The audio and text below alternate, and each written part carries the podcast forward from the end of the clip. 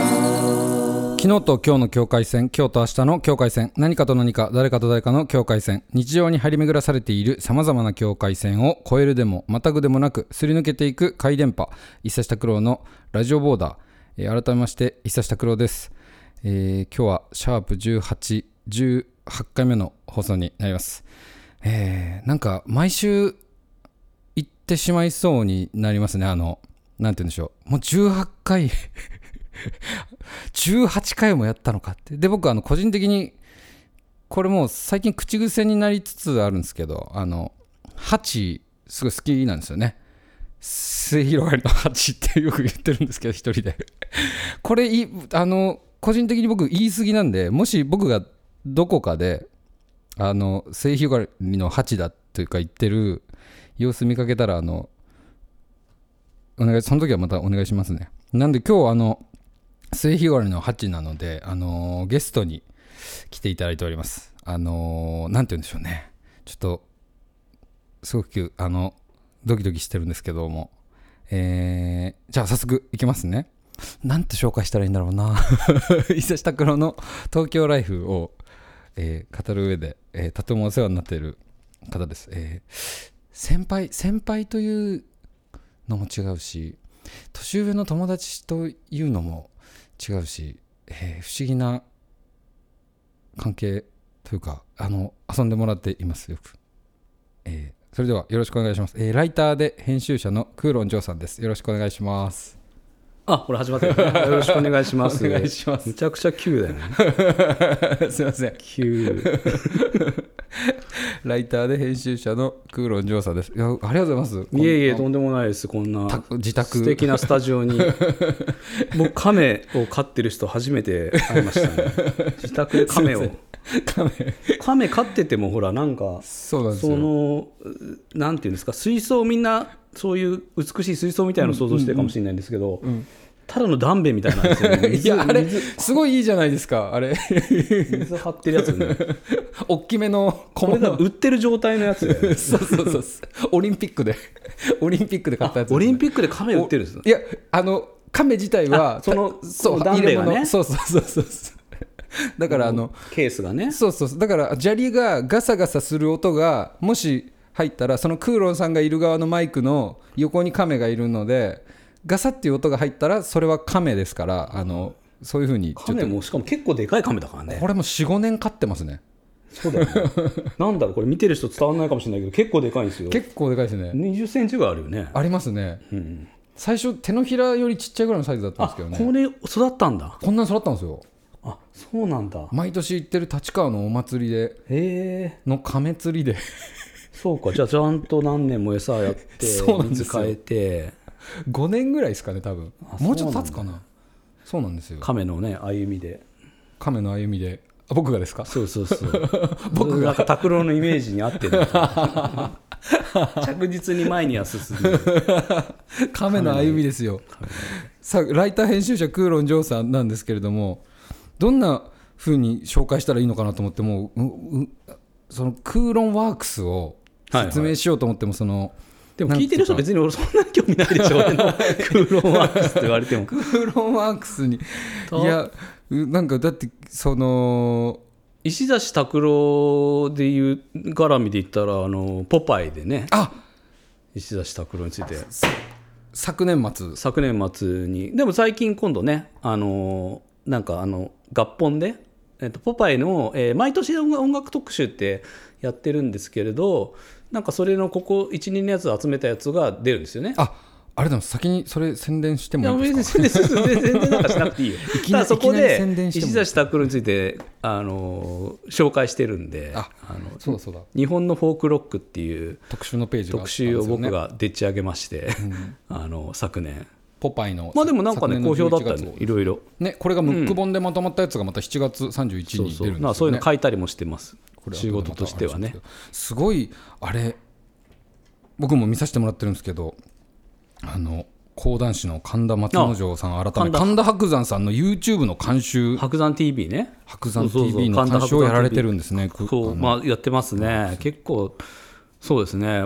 割とそう結構大変なんですよ監修ってそれあれですよいねやまあ収録も行って、まあ、あとその内容もいろいろこう相談乗ったりとかしながらそれ毎収録現場に行くんですよねもちろんもちろ黒田さんんももちろん、まあ、毎週あるない時もあるけれどもそう今でもそれだけじゃなくて割と歌舞伎のうチャンネル「歌舞伎ましょう」っていうチャンネルもそれと同じようなことやってたりとか、あの俺が監修して監修してあと中村かえー和太郎さんっていうはいはい歌舞伎俳優の、和太郎さんのチャンネルもやってますすごいもう枠をライター編集者いやーでもそれもねだから別に YouTube もねやりたいわけじゃなかったんだけどなんか行きがかり上ね白山のが結構話題というか、はいはいはいこのギャラクシー賞っていうのもらったりとかして、なんかそうなっちゃったのでそれでやってくださいみたいな感じでとかお金も来るようになったみたいなすごいですよねかんもう人間国宝になると言われてる、まあそうねまあ歌舞伎ましょうってやつのいやもう人間国宝ガンガン出てんだけどねあ 逆にあの中村吉右衛門さんそとかあのそういう人間国宝の人たちがもう すでに国宝が出てるっていう状況ではあるんですけれどもだからなんかこうしょう確かああの漫画家の大橋さんの大橋博之さんの最新作あそれはそうですねニュー編オリンピッ集クの編集の編集っていうのがはい最編集仕事の方ですね単行本の編集もやられてたんはでいすね、最近最近でで言えばねすごいななんかなんて言うんでしょうこういうふうに僕こうやって何かをなんか出会い的なことを話します 任せますよおい石田下これなんだっけ番組名なんだっけラジオボーダーラジオボーダーだラジオボーダーラですジオボーダーに来てるんで基本あの僕になんか任されても困るというかラララララジオボーダー。一旦出会いの前になんかその梅山さんの遍歴みたいなのを僕も改めて教えてもらってで もも聞いてもらえた方がいいですとか思いますよでもそれはざっとこう教えていただいきたやいですね長いよでもその変歴やったら長いで長いと思うよ長い長いっていうかどっから話してるかもよくわかんないしだからなんかあのさあの拓郎さんの聞きたいことに答えます よすねわかりましたわかりました一人喋りをしろっていう振りだったの今あいや違う違う違う違 うそんなそんなふりしないですよすいません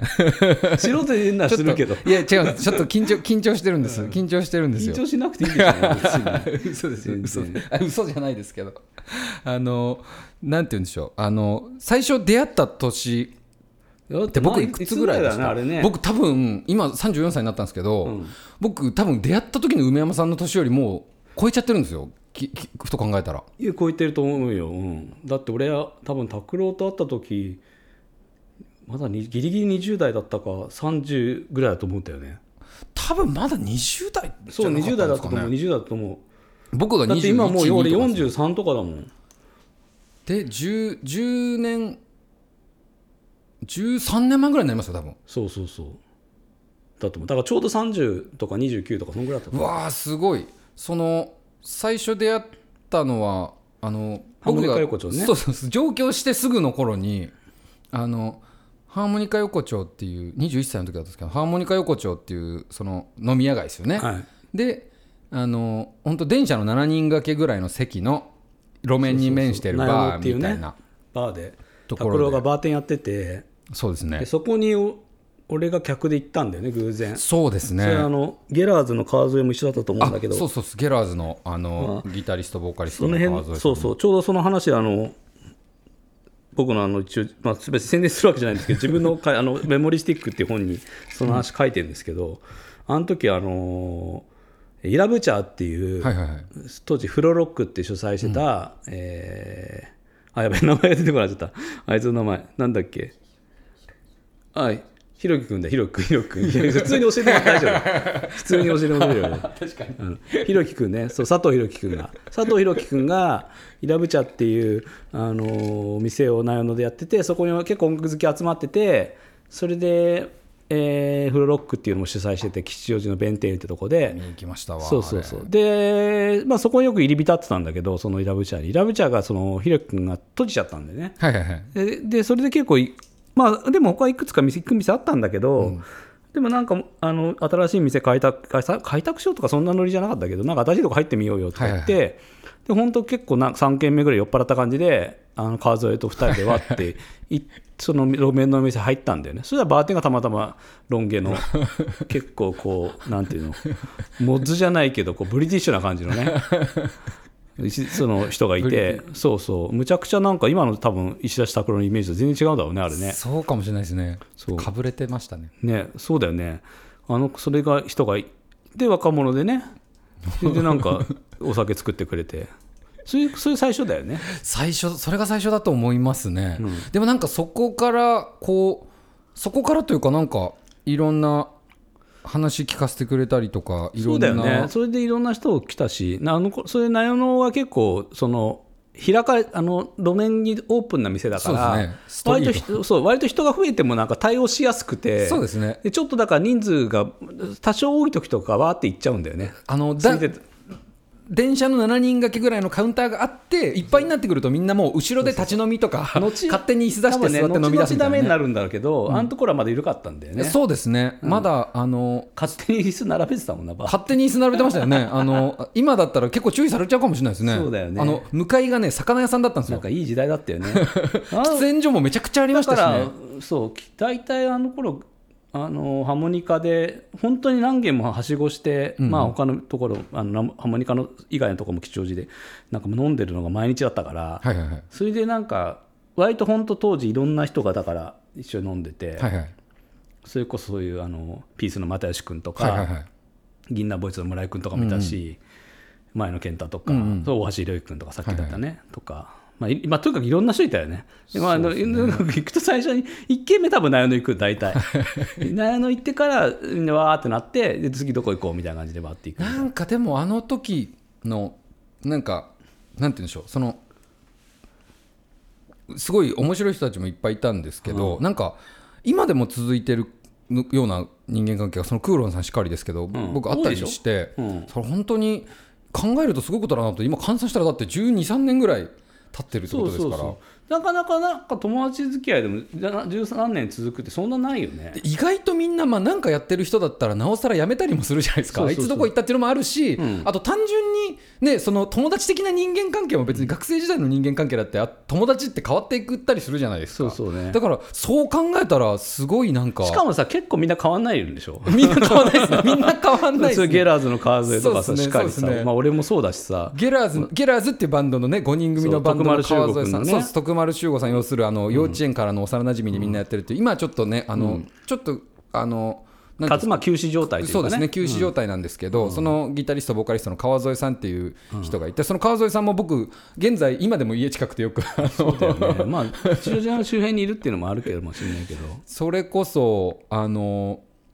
漫画家の大橋さんですね、まあ大橋さんも、んあのその今、公開されてる音楽っていう映画あるじゃないですか。そうねうんであれ僕そんな全然大した手伝いをしてないのにあのエンドクレジットに名前入れてもらったんですけどその時もあのそれななんで入ってんのそれが、うんあの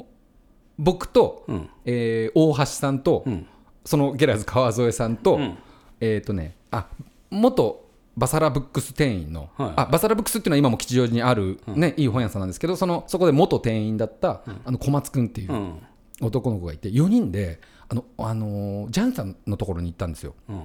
じゃあ、あゆみ。はい。とこに。ああのジャンあゆみさんっていう今あの入院されててね。そうそうそう、うんあの孤高のカルトうん。芸人ね。芸人がい見て、でそのジャンさんがその音楽が映画化される時には、あの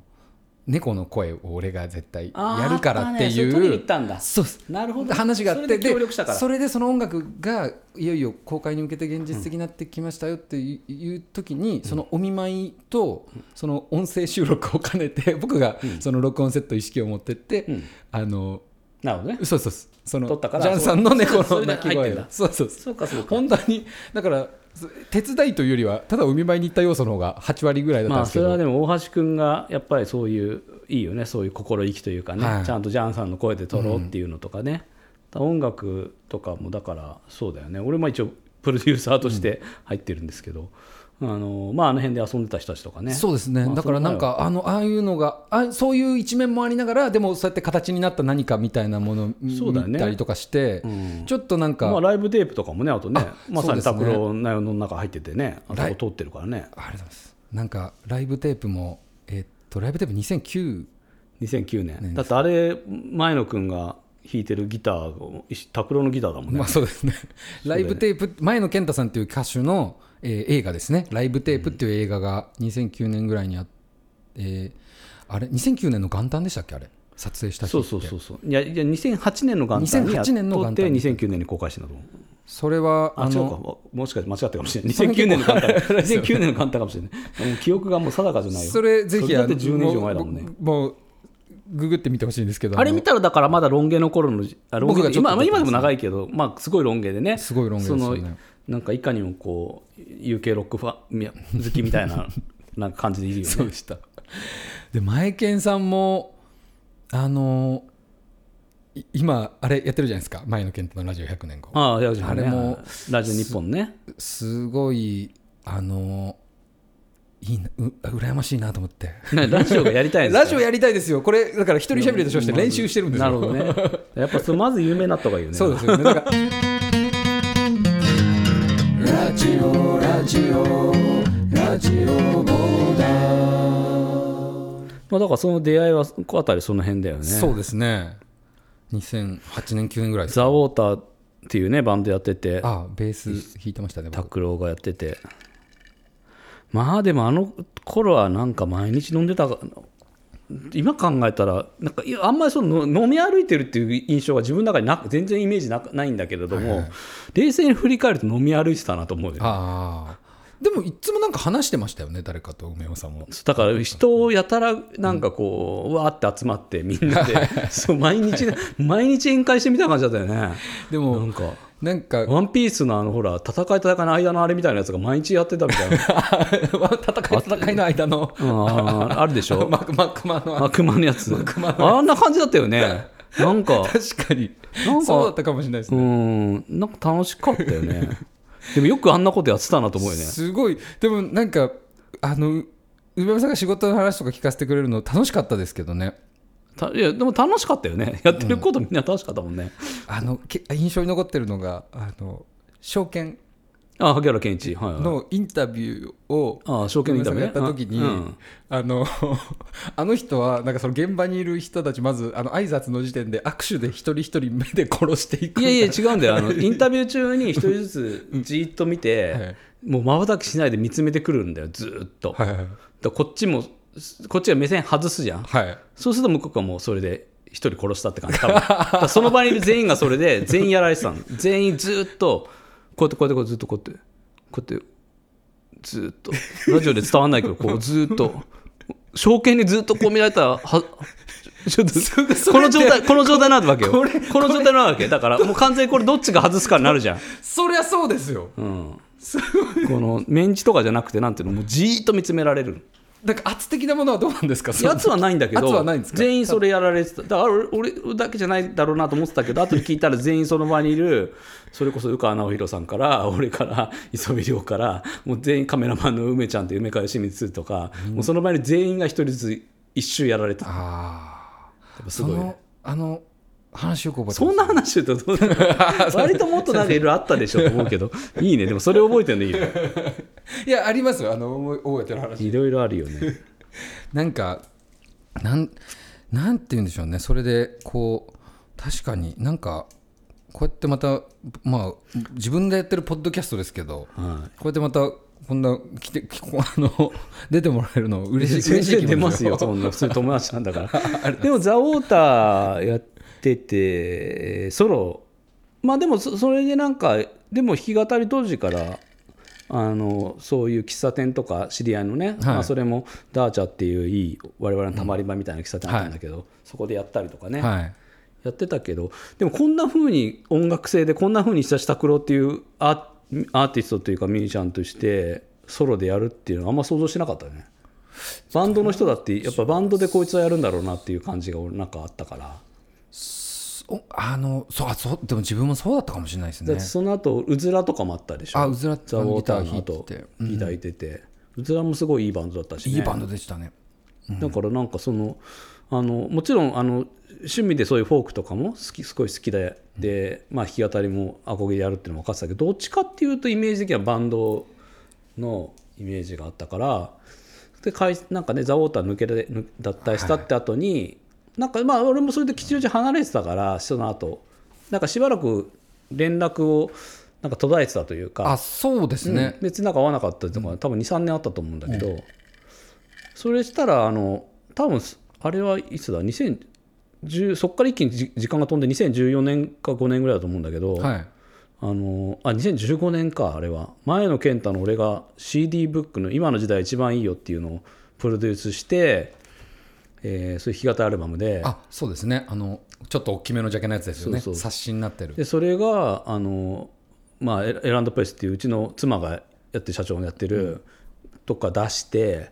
でうちの妻がそのタワーレコードで反則をしてくれるって言ってなんか棚で、はいはいはいそういうフォークみたいなくくりで、結構その前の健太はプッシュしてくれるらしいよってタワーレコ新宿でって言ってて。はいああまあありがたいねっつってでで、まあ、出たから発売日出たから俺見に行ったんですよ一応ね、はいはいはタワレコ新宿で、まあ、あなたをちょっとお礼でもしようと思って見に行ったらそこで展開されてたら隣にその前の件の隣にフォークのし超新星みたいな感じ で新しい星って書いた超新星みたいな感じで一橋拓郎緑町って書いてあってえとか拓郎こんなアルバム出してるの知らなかったと思ってまさかその横に自分がプロデュースしたアルバムの横にしかもその弾き語りが来てるとかって俺散々その時いろんなところで行ったりとかしたから。はいまあ、今いまだにその日語りが今一番と熱いとかっていまだに言ってそれがポパイのそういう日本のフォークロックにつながるんだけど、そういうことずっと言ってたからまさかそのここにこう入ってて一番嬉しいですよそう一番嬉しいですよそういうそれはだあからそうだよね嬉しいまあね別に拓郎から連絡が来てアルバム出すんでとかじゃなくてそういう店頭でバンと並んでるの見たからあれ嬉しかったよね逆にあのあでもクーロンさんにセカンドの時僕コメントもらいましたよねそれそうそうそうだからそれファースト出したのそがれがファーストだから2015でそうセカンドが僕で2017緑年町素晴らしいいアルバムだったしあありがとうございますあのねあのこ子供は損得大人は気楽とかねあのミュージッおクビ大デ人はオ大人はそ大人大人は損得大人は 気楽ごめんごめんそうそういえいえとかもすごいあのミュージックビデオも良かった しそれでそうそうそうそれでいいねとか言っててでセカンドアルバムねそうですコメントもらっやったりてとかでナイトサークルの時は逆にもうあの反則パワーが僕になんか結構パワーをすごいナイトサークルそうねでもナイトサークルタイミングだからあれかポパイがポ2019パイがあそうですねポパイのせんあのこのさっき冒頭で話したポパイのえ今聴きたい音楽ってなんだろうってせんあの、ね、昨ま年末にあ、今度ね出また出やつるから7月31日にあそうですねそうそれがこの雑雑誌載せてもらった後になナイトサークルが出たそう形だよですでか、ね、もほぼ同じタイミングでいいタイミングだったよねこれナイトサークルもね、本当すごかったんだけどね、あの一つだけね、俺はね、これね、曲順をね、これ逆にした方が、もう逆にしたら超名盤だったなと思って、ええ本当ですかそれこのアウトローから始まっって、ずっとこのこの無題の冬、あの子はにいちょっとっていう、1、2、3曲目って出てたら、もうこれもうとんでもない伝説の名盤になったんじゃないかと思ってて、うわそんな意見初めてですよ、うん、これなんかし、これなんか曲順が、つつまりね、あこの曲順がね、やっぱその、まあ、俺、のろしレコードの、すごいはいはいその、コードスリープをとにかくテンポ落とせって言って、まあ、ライブ、ライブの、ライブ、ライブやる時だけどね、その時テンポを落としてもらった時あるんだけど、テン、やっぱね、このなんかね、なんていうのかな、わかるんだけどね、これ、じじなんとなくこう、現実からゆっくりゆっくりこう、この世界に入っていくみたいになってるんだけど、そうじゃなくて逆に一番濃いとこから、もう異世界にもういきなりポンって行った方がよくて、この、ちょっとまあ言ったらなんていうのそのフォークっていうのがさ SF 感あるわけよ今の時代に、俺それが俺の中のそのあの常にフォークが来てるっていうのは、はい決して古くて懐かしいとかじゃなくて、はいむしろ未来的というか、だしなんかすごくこう SF、だからのろしレコードなんかすごい SF 的な、あの今それでなんかやっぱりやっぱちょっとなんかこうなんだろうあの異次元というかそれぐらいの感じの世界なんか自分たちがこういうなんか住んでる世界とは別のはいはい何か惑星の音楽みたいな、だからその徐々にこれはいざなっていくんじゃななってんだけどそうじゃなくて逆にしてったら完全に異世界でのアルバムになってそそしたらこの「ナイトサークル」タイトルとかこのジャケットとかもすごくいいなったんだななったのになと思ってこれ最後の曲は「眠れない夜ならば」だったら最高だなと思 って。全然その視点なかったですわすごいいいやいや、いやすごいっていうか、そう逆にし いとかなきゃいけなやその意見ありでがもたいね、ですよそれはね、うん、これはね、デモで聞かせてもらえたら、俺、絶対逆にして、したら絶対これはすごかったと思うんだよ。僕の迷路快快な性格がもう曲順に出ちゃいましたわもそう、なんかやっぱ、拓郎の真面目さが出てるといううか まずそこででも本当そうかもしれなんいでかゆっすくりゆっくりこうちゃんといざなってってちゃんとストーリー的にしてみたいなことが感じてなんかそれが全部逆なんだよなと思ってなこのアウトロじゃなくくてこのアウトロをイントロにしてもうこの要するにもうそのすごくゆゆっくりゆったりめの BPM でもう今のポップスとかから全然違う流れをいきなり提示すべきなんだけどなるほど意外とこの「眠れない夜ならば」がなんていうかコンビニ流れてても違和感ないぐらいのはいはい曲だったから、いやそこじゃないんだよなって1曲なるほど一曲目でもういきなりいざなうべきだと思う。なるほどちょっとあの説明から説明っぽい説明っぽくなっちゃいましたかそう説明っぽいのよ このなんか尺子定規な感じが尺 子定規 いや曲一曲一曲本当素晴らしいんだよででこれそのでもそのやっぱ曲順っていうアルバムっていうね、あのに今の時代やる時の、そうやっぱりそこまでゆっくり入らないからみんなもう一発目でもう連れていかないといけないってはいいうか、はいはい曲順な悩むんですよねいつもねそうだからせやっぱ僕もそろそろそれはセルフプロデュースの限界かもしれないよねそうなんですよでそれはもう俺なんか聞くだけでいいんだったらその一回ちょっと聞かせてほしいよその一こ回のでもでも組み上がったしね アルバムそのさっきのバンドのイメージがあったっていう話梅山さんが話してもらってたじゃないですか、これ本当ファーストアルバム「緑町」の時って、本当もう音もうもう田舎帰ろうぐらいに思ってました、ああかもしれないね、まあ、分かるそれも分か るよ田舎帰ろうっていうか、なんか夢諦めて帰るみたいなのじゃなくて、なんかこう都会の重さに潰れそうになってたかもしれないです勝手にまあいろいろバンドもねなんかいろねやめ2つやめてあれだったし、それでもういっかーと思ってでもなんかいっかーもう実家に帰ってどういう暮らしをするかの算段をすごい立ててたかもしれないですね2014年とかってでもなんか再び会った時にその拓郎の周りにいるミュージシャンとかの友達とかもすごく面白い、まあ、ラッキーオールドさんとかさ、その田中弥五君とかまあなんかその新しい何かこう一田し拓郎のなんかこうその世界がなんかちょっとこうなんだろう育まれてんだなって思ったけどね。あいやあれはなんて言うんでしょうね僕が本当にでもうなんあでもそっか引きそうだよ語だりってほら俺たちががだから遊んでる時はほら拓郎どっちかというとバンドシーンにいたからそ,、のバンドのまあそれこそそういうゲラードとか徳丸君とかもさ、含めてさそういうバンドの人たちのなんかねこうなんか可能性みたいなのはいろいろ他にもね他のバンド入ってとかあったかもしれないけど、なんかそのシンガーソングライターとしてねまたあ新しく会った時はまたもうシンガーソングライターだったよね。なんかアルバムファーストアルバム出す時に、とりあえず1枚頑張ってやってみようと思って作り始めてで作り始めるとだんだんなんか今日が乗ってくるじゃないですか人ってやり始めたら、あではこれもアルバムで出さなきゃ損だなと思って出してみてでも1枚出したら3枚目まで出さなきゃっていうなんかさその3でなんか切りいい気がしたんで、はいはいはいでこれ1人でとりあえず3枚目まで出せたんで、あいやいやなんかこれはちょっと自分の中ではしかもあよくやっ結構たなと思って。よくやったなとよくやったっていうかでもちゃんとそれもしかも評価されてねあのよかったなっていうもちろんそのいろいろ売れ行きとかねいろんなことあるとは思うんだけど、まあまああの全然なんていうか、あのー音楽誌に取り上げられたりとか、まあね、そういうライブなんかこういろんな人が集まるところでちゃんと声かかったりとかさすごいいいよね。いやこれだからだ次またあれですねいろいろいろいろあるあとこいろいろやってるとこではあいりやますけ絶ど対フォークはすごいやっぱり求められてる音なんだと思うよ今。あ本当ですか全然実感がないですね、そうやっぱりみんなちょっとこのスピード感みたいなとかその情報のなんていうの波みたいのにもちょっと疲れてるから、もう SNS とかも含めて、やっぱそのなんかこうシンプルであのなんてぐつぐつ煮込んだような、やっぱりそういうなんかあの体に良さそうなものが 欲しいって良さ そうな なんかなんかそのあの長年こうなんていうのちゃんとこう、あのーいろいろ時代の波の中でもこうなんか乗り越えてきたなんか力強いなんかこうそういうものにふ触れたいみたいなのあるよねああなるほどなるほどなんだけどそれをただ懐かしいにしちゃいけないっていうかそれやっぱいかにそれをちゃんと現代的に、まあ、なんだったらもう未来の音楽としてやるかなんで、うんなるほどでも拓郎の音楽にもそういうものはあると思うんだよね何かすごくふ懐かしさもあるけどすごく未来感もあってこのやっぱゲ芸名つけようかなってちょっと迷った時もあるんですけいやもう どねもうもうそうなもう遅いんですけど、まあ確かにこの久し拓郎って名前がさ、まあ、一つのこう大きな何かを背負っちゃってるからねその拓郎っていうやっぱりさ本当そうなんですよそうこのこの音楽性で拓郎ってついてる以上もそうなんうですよ逃れられないよなんねですよだから弾き語りをチョイスするこれあれだっけ吉田拓郎は老の老の字だけ違うんだっけそうそうそう小里編なんだっけそうあそれうはあっちは小里僕は月の方ですねでもまあでも拓郎って言ったら拓郎なんだもんねそうなんですよ拓郎差別が方々であるん拓郎 で差別拓郎差別すごいんですえよ拓郎で得することだってあったんじゃないのないっすないか。ないっす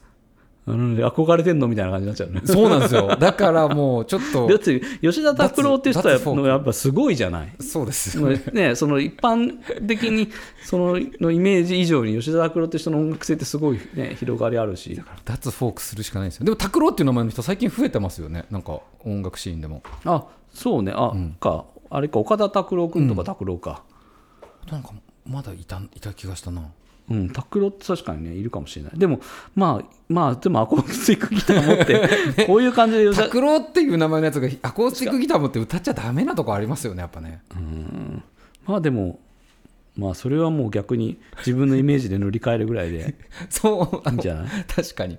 そう確かにというかそうもうさすがにでもそこまでそんなに言われないでしょもうそうですねでもう自分でもあんまり気にしてないというか、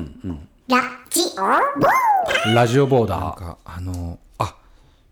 だから空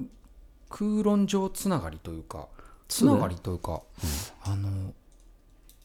あ最近で言うとあれかウンゲティーあファうんげうんうんげつよ ウンゲティーファもでも最初多分あれでしょ俺がすごいウンゲティーファ元橋流むちゃくちゃ多分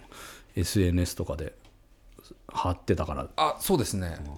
うあのクーロンさんが言ってるのも聞いててで見に行ってみようかなと思ってた時になんか不意に知り合ったみたいなあれでそうで本橋君っていう本橋流っていう劇作家なんだけどまあ本橋君も拓郎のあれ聞いてたんだよねあそうそうみたいですね、うんそうそうであれもなんかあそれこそ去年の僕が初めて演劇にトライしたやつは見に来てくれてましいたやもん見ねに来てってこれあの場所俺があそうかそうかそうだそうだそうだ俺が会場だからそれも俺ががあの去年東中野でそのウンゲティーファっていう劇団で、その拓郎がやは入れてたんだよねそうですねでもそのその会場もはたまたまその俺が飲みに行ってるそうバーでそここで演劇やりたいんじゃないめっちつゃっくちゃて広いんですもんねそうそうそうそう紹介しそうてだいい場所だったよねやっぱりうんなん何かしら絶対何かこう煙が上がってるとこにはいや何かしらますよねあなたがそこにいたら あの狭いとこ気づいてくれるからあれだと思うだからなんか変な縁だよねそういう意味ではねそうですね奇妙な面白いよねこの間吉祥寺シアターでね配信であそうですそうです配信でやったんですけど一角の隅一角の隅っていうものがあれで、あれもなんか演じる仕事とかももうちょっとでも確かにた石田拓郎はちょっと俳優は面白いできる感じはするよねもしかしたらあのだからやあるじゃんそういうさっきの証券出たけどさ、まあ、前野君なんか前野健太なんかも最近そうだけどさなんかこうなんだろうその歌ってる時からちょっと俳優っぽいっていうかさなんていうのかなあのう歌えるしそういう演技心もあるっていうかさ演じる心がある人っていうかだからそういう感じあるよねだからまあミュージックビデオとかも実際ねそういうあの演じてる感じでさ褒められると嬉 しいいやいやでもそれ多分多くの人たち拓郎がファンのファンは感じてんじゃない、なんかあーありがとうございます嬉しいな、うん、なんかすごくあの映画とかね声かかってもおかしくない映画ぜひ出たいですね劇伴とかチンもチンピラの役とかねチンピラの役やりたいです ね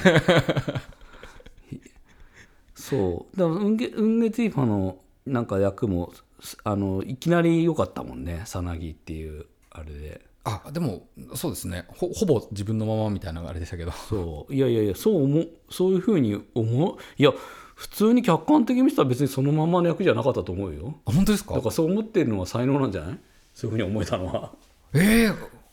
本当ですかだって別にあんな弟がいるわけじゃないでしょ弟一人いますあ弟あそうそう弟じゃあじゃあそのままだじゃあそのままだじゃあそのままだじゃあ そのままそういなやんですでよも俳優もねなんかその、うん、そういうなんかあのフォトジェニックさというかね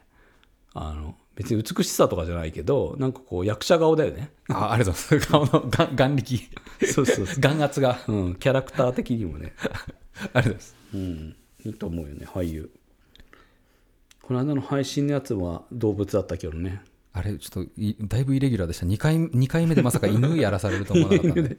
まあでもいいじゃんいきなりあの犬から人間までまさか犬から人間まで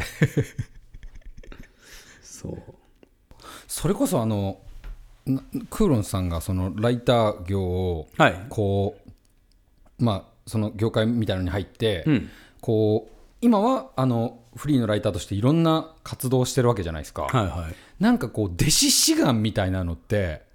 お来たりしないんですか弟子とかじゃないけどいや単純にあの俺日記で日記をウェブで書いてて、うんあの手伝ってくれるちょっと人募集みたいにやって、はいはいまあ、それで何人かあのメールもらってそれで何人か会ってでちょっと手伝ってもらったりとかはしてます、ああうん、それな何人もいるんですかひひひひ一人いや結局ね何人もいないのよみんな結局ただ年下の友達ができた だけ結局飲んででたまにまた飲飲みに行って誘ったりとかしていってでしそいつの逆に、はいはいあのこうやりたいんですよ聞いて、はい研修部紹介してあげたりとかして、あのあの結局あんまねなんか一人にこうたなんか弟子とかっていうタイプじゃないんでやっぱ友達が欲しいってあの年下のなんか面白いこと教えてくれる友達がいっぱい欲しいみたいな。なるほどうんだそそういうのはそういう人はいいるいっぱいあの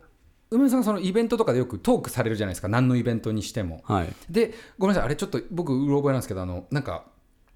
あれどどこの会場でいなんか最近告知されてたあのライター業とかを志す人たちはもうみんなうんいやあれはただねあのひ人を集めたいから言ってる だけであれしょマガジンハウスあのブルータスのブルータスの40周年だったので雑誌が、その40周年記念のなんかあのそのブルータスの歴史をこう凝縮した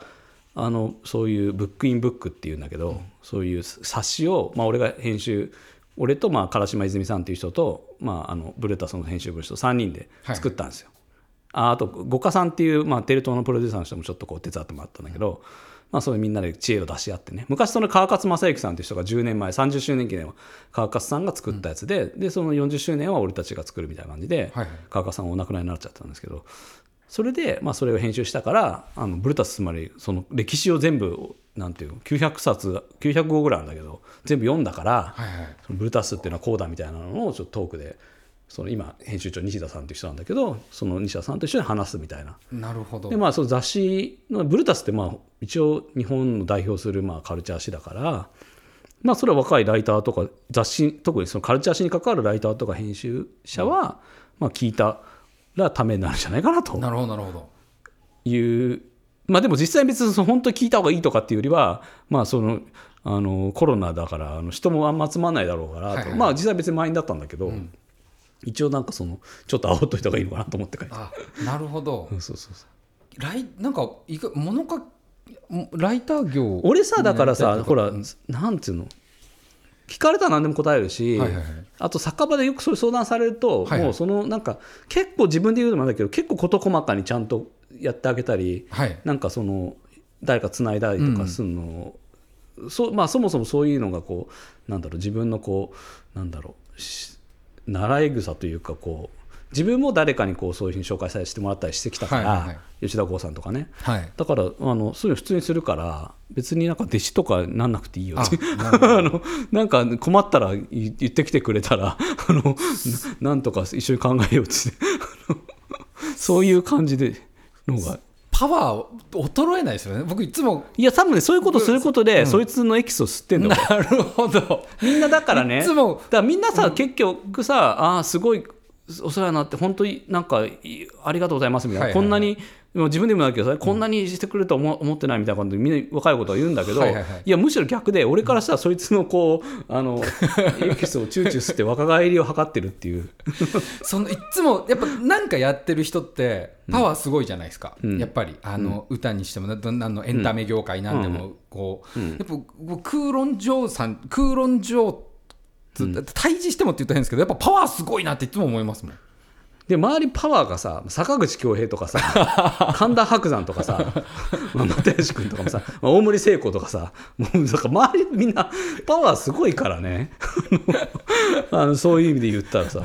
パワーがすごいやつらばっか周りにいるからさその人たちとやってたら、まあ、それがねなるほ自ど分もなってるだけで多分俺はどっちかというと凡人だから。でもなんかそういういろんな人のそういうなんかこうあれをなんかこうエキスをもらってんだと思うよあただ特にでも若い友達っていうのはすごい大事でその人たちがいろいろ教えてくれたりとか、あはいはいまあ、その彼らがとか彼女たちが持ってるこう、うんまあ拓郎もそういう人の一人だけどそういう持ってる雰囲気とかそういうものとかがすごく自分にとってはあの財産ですよ。ラララララジオボーダちょっと梅山さんこれ弾き語りやるノリあるんですけどはい、ちょっと、えっと、全然もうどうぞどうぞ。ちょっと歌ってみますねすいませんじゃあえ あここ振りだけやって後で取ってもいいんでしょ別 に。ー、そうそうそうの話振りまあでも今振りだけや今って今でも今だとあの取っといた方がいいね。あでいやでもあの確かにこれ聞くのしんどいですよね あいいよいいよ来たい来たいよ。むしろ本当でむしすかろ来たいよ。よし行ってみようじゃあ、えー、空論嬢さんからのリクエストをもらったのでそれを歌ってみたいと思いますよし行ってみますねナイトサークルの話してたんで「あの子にちょっと」っていう歌やってみます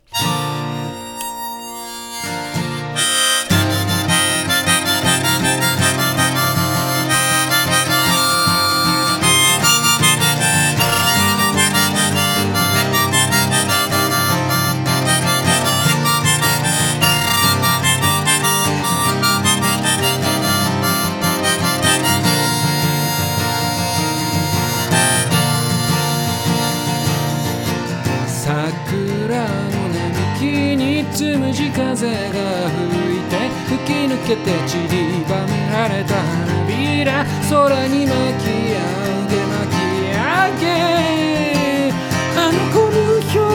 情ポケに手を突っ込んで足早に通り過ぎていったすったこらさっさとあの子にちょっとあの子とちょっと声はかけられないしそちらからもかけないでねましてやめくばせなんてやめて頭の中だけで生きて誰もたどり着けない森の奥深くに宛てなのない手紙を郵便屋さんが捨てこらさっさとあの子にちょっとあの子とちょっと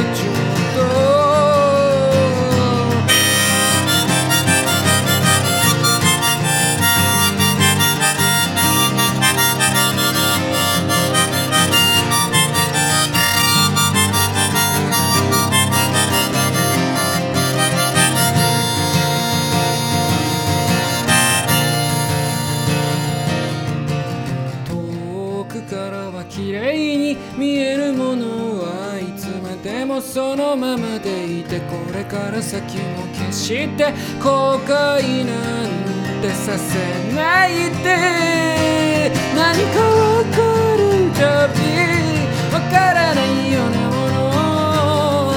次に探すから春は浮かれ気分でこらさっさとあの子にちょっと伝えてそっと好きだってこと春一番が吹いたらきっとこの冬の寒さなんて忘れる忘れるさああああルルルルルル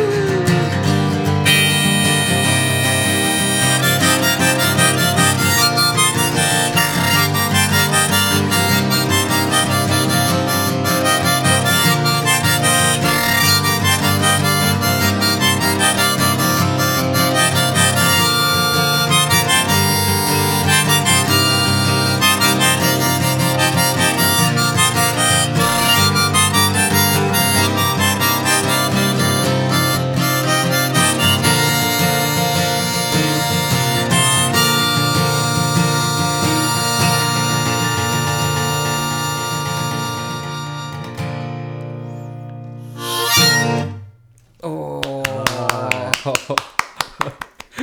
ちょっとミスりました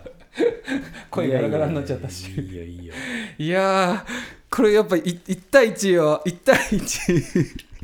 1対1緊張しますね そうなんだいやきいやきんこれ、まあねいやそりゃそうだよいやねタクスタなんでそんなあれですけどやっぱなんかこのすいませんありがとうございますいやいいですねいや今日あのよいしょいやどーっから入ってるのか分かんないねもうもうはこれ入ってるのもうああもう入っていいです あこれあの多分演奏終わりできると思ういや黒野さん本当に今日ちょっとありがとうございましたはいありがとうございますこっちなんかこうすみませんなんかこうボーダーボーダーボーダーボーダボーーダーを越えてボーいやボーダーをこすり抜けていくんで すよすり抜けていくイメなーんかジその拓郎の誤報あるよねそのなんか全てをこう曖昧にしてなんかこう こうで A でもなくて B でもなくてはいみたいなあの決めたくないみたいなあれだよねなんかあ普段の会話でもそうですかやっぱり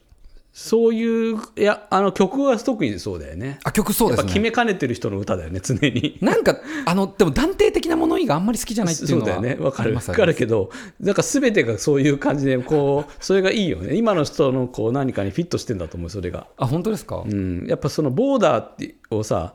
いやボーダーやっぱさボーダー超えるか超えないかだからボーダーっていうテーマが重要だけどすり抜けてっていう言う言うとさなんかそのなんていうかな何でもありになっちゃうっていうかさ別にそのボーダーじゃなくてもいいってなるんだよなっちゃういやいや、境界線というのが分かりやすいじゃないですか、超えるでも、またぐでもなく、すり抜けていくんですよ。 すり抜けていくっていうなんかそのそうなんかそのもうなんか言葉のその誤報あるよいいそうなんか言いようでなんか言いくるめられてる気がするん だよね何ですか、人い探やしみたいな。オーダーを超えますっていう言わないし、ね、あのでも結果で超えてるわけでしょそれすり抜けるってでもなんか、それが割と結構、す弾きがなんか音楽ってするとこありませんいやあるあるもちろんだからそのそのはっきり言えないそのなんていうグラデーションのこう豊かさみたいなのをやるとこあるよね超えるってなんかちょっとね、来んなよっていう人もいるいやで。一度でも超えるってなんか言ってくれ言ってもらったらなんかちょっと世界開ける気がするんだよね。あ本当ですか拓郎はやっぱボーダーを超えますってボーダーすりなんかこ超えるでもなくじゃあ超えるでもなく超えないでもなくがいらないんじゃない かな枕枕言葉が、まあ、本当ですか、ボーダーをすり抜けるでいいんじゃないあのかな。本当ですか、これもちょっと今何ですか上半期ちょうどラジオ今ポッドキャスト始めてたったんで、んこのオープニング文言論争もいろいろあるんですよだから結構やっぱその1番で超えるっつって2番でやっぱそれを超えられないって来て3番ですり抜けるだよねやっぱね。 なるほど、その今、だからやっぱ その 構成が入ってますねそうそうそうだからやっぱその構成がさ作手術というかさ、はいやっぱある程度なんかその、う相反するっていうのはをいがっつり振ってからじゃないと、なるほど。最初からなんかそのどっちでもないんですよっていう提示しちゃうとなんかあんまぐっ歌がカーブしないって いうかさグッとこないっていうかさ最初からそれはそうなんだけどなっちゃうけどやっぱ最初はまずさあの超える人ので超えられない人って来てでも僕はすり抜ける人だっていうのがやっぱ作詞術じゃない だからそこがなんかちょっと多分そういう多分ポプラミュージック基本だと思うんだよやっぱうん、確かに。ボブ・ディランだってみんなそうだと思うんだよやっぱそうですね。ふそうですよね。でも、これ、そう、さまざま、超えるでもまたぐでもなく、ちょっと優しいんですよ。だから、あの超えるでもまたぐでもなく、すり抜けていく回電波ですよっていう。まあ、そのラジオね、それは ね、申し訳ない。そんなところにまで行って申し訳ないけど。いやいや。なんか、あちょっとここで個人的なお知らせしてもいいですかぜひぜひ。すいません。えっ、と、えー8月ですね、えーちらほら、あの、これから解禁になる予定とかもあるんですけど、一つ、えーライブ、えーのお知らせがあります。こちらは見に来てもいただけますし、お近くの方は見に来てもいただけますし、えー人数制限がある上でなんですけどね。えーそして配信もプラスあります。えー8月28日金曜日ですね、えー東京の下北沢440おというところで、えー双葉総一さんおとー、えーツーマンライブが、えーあります。えーこちら、伊佐下拓郎オフィシャルウェブサイトの方からですね、詳細ご覧いただけますので、はい、えー観客、もちろんあの対策は万全に取られた上で行われますので、えーお近くの方はぜひ、あのーあのーいらしてみてください。そして、あの全国どこでもあの配信チケットをご購入いただければ見れますので、こちらもぜひよろしくお願いします。あの入場チケットなんかも、もう前売り予約とかはもう全部管理されてるみたいです。あのなんかチケットのなんかああまあ購入サイトみたいなね、やつでそうだよね、まあ、一応、追跡とかね、ライブハウスはちゃんと対策取ってれば、別にそんなリスク高くないってこともね、はっきりしてきてるからね。そうですね。なので、ぜひぜひこちら、で、これね、あの、お願いします。で、これからまた、ちょっとはい8月、あの、ちらほら、あの、配信ライブとか、あの、またお随時 SNS 等でお知らせしていきますので、新曲などもやりますので、ぜひ、えーまたみ気にしていただければ嬉しいです。ね、双葉総一さんを初めて聴かせてもらったのもあれ、クローンさんでしたね、そうだよね、 俺が、実は。はい、俺、双葉さん好きだったからね、ナヨノで、だからね、バーテンしてる時に、まあ、 CD 持ってきてくれまあ、勝手に、いや、勝手に多分ね、スマホつないでかけたりと か、あ当時だから多分 iPod とかだよね、iPod とか、まあ、いや、迷惑な客だ よね、いや、でもあれで、これ誰ですかって、そうそうそう、それで双葉さん、そうだよね。それで僕がもう、ドハマりしてドハマりしたよね。そして今はもうこの一緒にたそんなね車でやらせてもらえるような対バンする双葉さんもでも本当ブレずブレないというかねずっと曲素晴らしいしちょっと最近あのすごいいろんな打ち込みの曲とかや出してますけどねああでも面白いでもあの人も拓郎君もねなんか面白い試みとかも昔からそうでもだからずっと音楽活動をさなんかやっぱ一貫してさ、ずっとアルバムも定期的に出すしコンスタントに出すし、しまあ、世界観がやっぱすごいさそうですねやっぱかあのなんかあるよね双葉さんねやっぱり、いいよねそして、えー、クーロンジョーさんの、えーお知らせはお知らせは何かありますでしょうか何か別に特にはあのほ本が本まだあれ買えますものねアマゾンとかで本はまあでももうちょっと時間経ってるからねまあでも拓郎の話とかはねメモリスティックにはっていう本に結構書いては出てくるからメモリースティックとあとあれですね著書ご自身のあの遊び疲れたああそうね磯部亮とそうそうだから今年あとだから何年かぶり本が、えー出ますので11月号11月頃にはい今ねまだタイトル未定タイトルは何だろう、まあ、連載をがまとまるのに加筆した本で「まあ、それ連載若き芸能者たち」っていう連載であの文学界っていう雑誌でやってるやつをそれをまあそのあの文春からはいはいそのまま単行本にしてくれるっていうのでまあ、えー出ますそれが11月頃にそれが11月頃かななるほどあそしてこれだあれだえっ、とあの、 えー今日ゲストに来ていただいたクーロン・ジョーさあ んそがれねそうえーポパイね ポパイのその合本ねそれ別に売れても売れなくても別に俺にそんな関係ない しあのもうこれ一応7月31日に出るそうなんですけどなんかあんま告知見ないよね。でもなんかグソクムズの連中がなんか出ますとか言って、もうなんか告知してたよな。これ本当にいつ出るのかも知らないなかった俺。 7月31日に、えーあ、それで言ったらそうか。まあ、そまあ、とりあえずそのポパイの、えー音楽特集をまとめたやつが出て、そこに、あえ出ーてきたあ去年書いた日本のフォークロックの特集が、えーそのまま、そのまま入ってるのかなちょっと俺も分かんないけどね。ね、でもこれ6ページぐらいこのクロンジョーさんが監修された、このフォまあーク原稿も日本のフォーク書きましたよ特集のページがあるので、こちらまたぜひぜひあそうの、です見ていねただければあとだか、えっら、えそうだだから大橋良之君の大橋良之先生漫画家の、まあ、ニューオリンピックという、えー僕が編集した単行本が今絶賛発売中出たばかりなので、とねはいはいはい、まあ、それは結構多分誰が読んでも面白いと思うんでぜひ、